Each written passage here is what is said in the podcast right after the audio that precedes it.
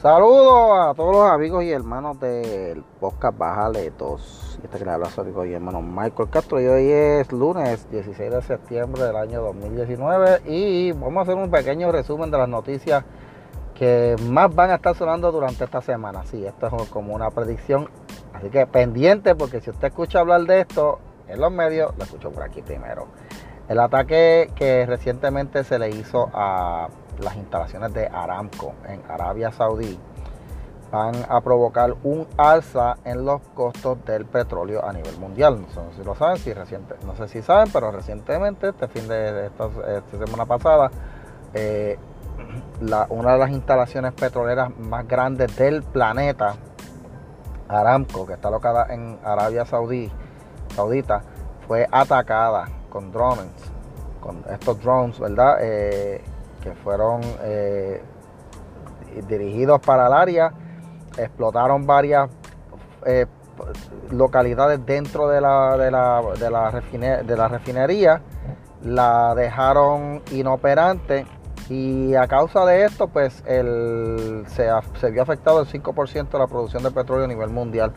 Porque gente, Arabia Saudita es el que más petróleo produce. Así que si tú atacas a Arabia Saudita, pero paras, el, paras casi el planeta Menos mal que fue solo el 5%. Pero el presidente Trump tomó medidas, dice que va a abrir la reserva estratégica de petróleo de Estados Unidos. Estados Unidos tiene petróleo, pero Estados Unidos no lo vende. Eh, Estados Unidos lo que hace es que usa su petróleo, lo guarda en una reserva específica y para ocasiones como esta lo suelta para que no suban mucho los precios en Estados Unidos. Hace varios años atrás, el presidente Obama hizo lo mismo cuando eh, esta gente de Arabia Saudita y el cartel de la OPEC se dedicaron a subir los precios. Obama dijo, no hay problema, que vamos soltando nuestra reserva de petróleo y mantenemos los precios bajos acá. A ver a quién le van a subir el precio. Era una manera de forcejear y pelear y eso. Pero anyway, eh, de todos modos sí, se va a ver por lo menos una alza en el petróleo, no tan significativa. Bueno, no sabe, uno nunca sabe con el petróleo, ¿verdad? De verdad, no voy a decir nada.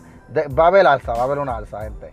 Pero van, a tratar de aminorarla con la Reserva de Petróleo de Estados Unidos. De Estados Unidos.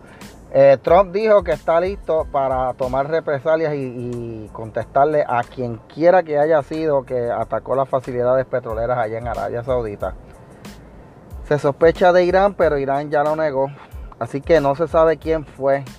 Están sospechando de un grupo rebelde dentro de Arabia que le dicen los Houthis, pero ellos dicen que ellos fueron, pero el problema es que el, armamento que se usó para atacar estas facilidades es tan sofisticado que este grupo rebelde no tiene la capacidad para poder haber, para haber utilizado el tipo de armamento que se usó para atacar esta facilidad petrolera. Se dice incluso que hubo hasta uso de misiles, así que eh, la cosa está fea. Hong Kong sigue en protesta, gente. No sé si ustedes saben, desde hace más de un mes allá en Hong Kong están protestando. Primero protestaron porque había una medida que iba a ser verdad mandatorio que se extraditara a todas las personas acusadas de crímenes. Los extraditaban a China, pues la gente estaban peleando en Hong Kong, estaban peleando por eso. Pero las protestas han continuado ya, ya va más de un mes y eh, el aeropuerto internacional de allá de Hong Kong está reportando pérdidas ya millonarias a causa de estas protestas porque la gente no está viajando y las veces que paralizaron el aeropuerto también causaron mucho daño. Acá en Estados Unidos hay una demanda. Un joven que era fan del vaping, pero que se vio afectado junto a los 380 o más personas que han sido afectadas por los cigarrillos estos electrónicos en Estados Unidos. Eh, va a demandar a la compañía Juul porque según él eh, no se le ha advertido de los daños que le podía ocasionar esto a sus pulmones. Eh, si usted quiere tener más detalles ¿verdad? sobre lo del vaping, en el, en el más reciente podcast que tuvimos nosotros, eh, hablamos en más profundidad sobre ese caso.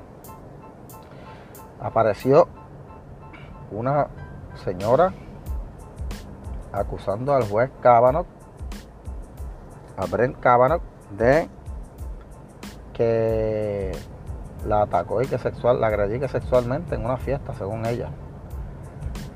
Eh, la acusación la publica el New York Times ella dice que hace muchos años atrás, no se recuerda muy bien, pero en una fiesta, Brent Kavanaugh eh, la, la agredió sexualmente a ella, entre otras cosas dicen que la obligó y que aguantarle el pene y cosas así, de verdad. Bueno, la cosa es que esto eh, encendió otra vez a los demócratas que quieren hacerle un impeachment a Kavanaugh para sacarlo de la Corte Suprema.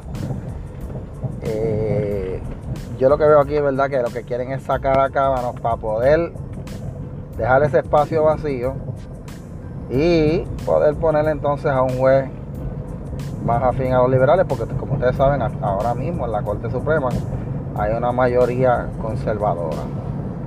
Así que Cámara, otra vez, nuevas acusaciones.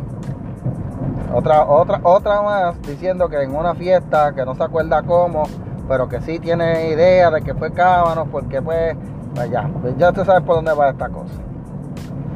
La United Auto Workers una de las uniones más grandes de Estados Unidos, eh, se fue a huelga hoy, desde hoy, desde las 12 de la noche, porque la General Motors no quiere negociar con ellos. Ellos quieren negociar eh, aumentos de salario, quieren negociar eh, mejoras en el plan de salud, quieren mejorar condiciones de empleo, quieren mejorar el estatus de permanencia, pero son muchas cosas que están pidiendo.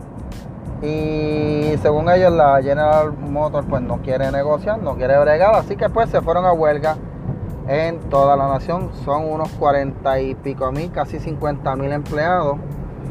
Eh, la General Motors dice que puede aguantar y los que conocen del tema dicen que la General Motors lo que puede aguantar, lo más que puede aguantar es una semana. Ya después de una semana van a comenzar a tener las pérdidas, o sea, las pérdidas ellos ya empezaron ya desde hoy. Cada planta que no abre, eso le cuesta 1.3 millones de dólares, pero ya después de una semana pérdidas las van a sentir, van a sentirla en, su, en sus operaciones y en la falta de producción de vehículos. Así que vamos a ver si de aquí a una semana la United Auto Workers y la GM se ponen de acuerdo y pues, paran la huelga y esa gente pues pueden volver a trabajar. Gente aquí en Puerto Rico, fresco la aseguradora, está demandando a dos municipios, al municipio de Barceloneta y al de Cabo Rojo.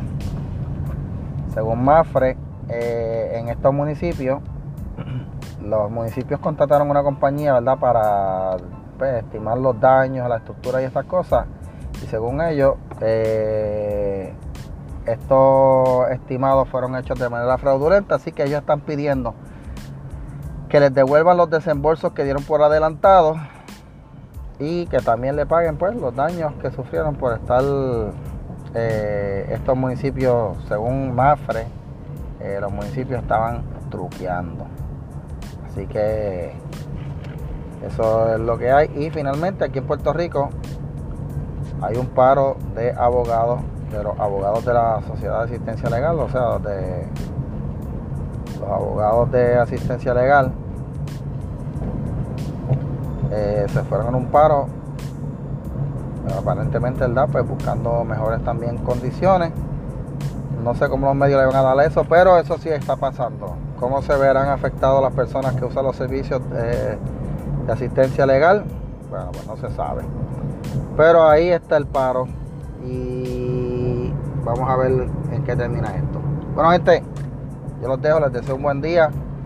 Vamos a ver pendiente a estas noticias, a ver si en la semana estas noticias adquieren verdad más cobertura. Yo sí estoy seguro que la de Arabia Saudita se va a estar hablando mucho de ello. A menos que como siempre sigamos aquí en Puerto Rico mirándonos el ombligo.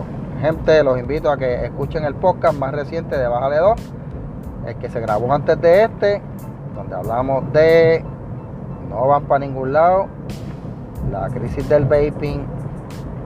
Y otros temas más. Así que nos vemos, cuídense y pórtense bien.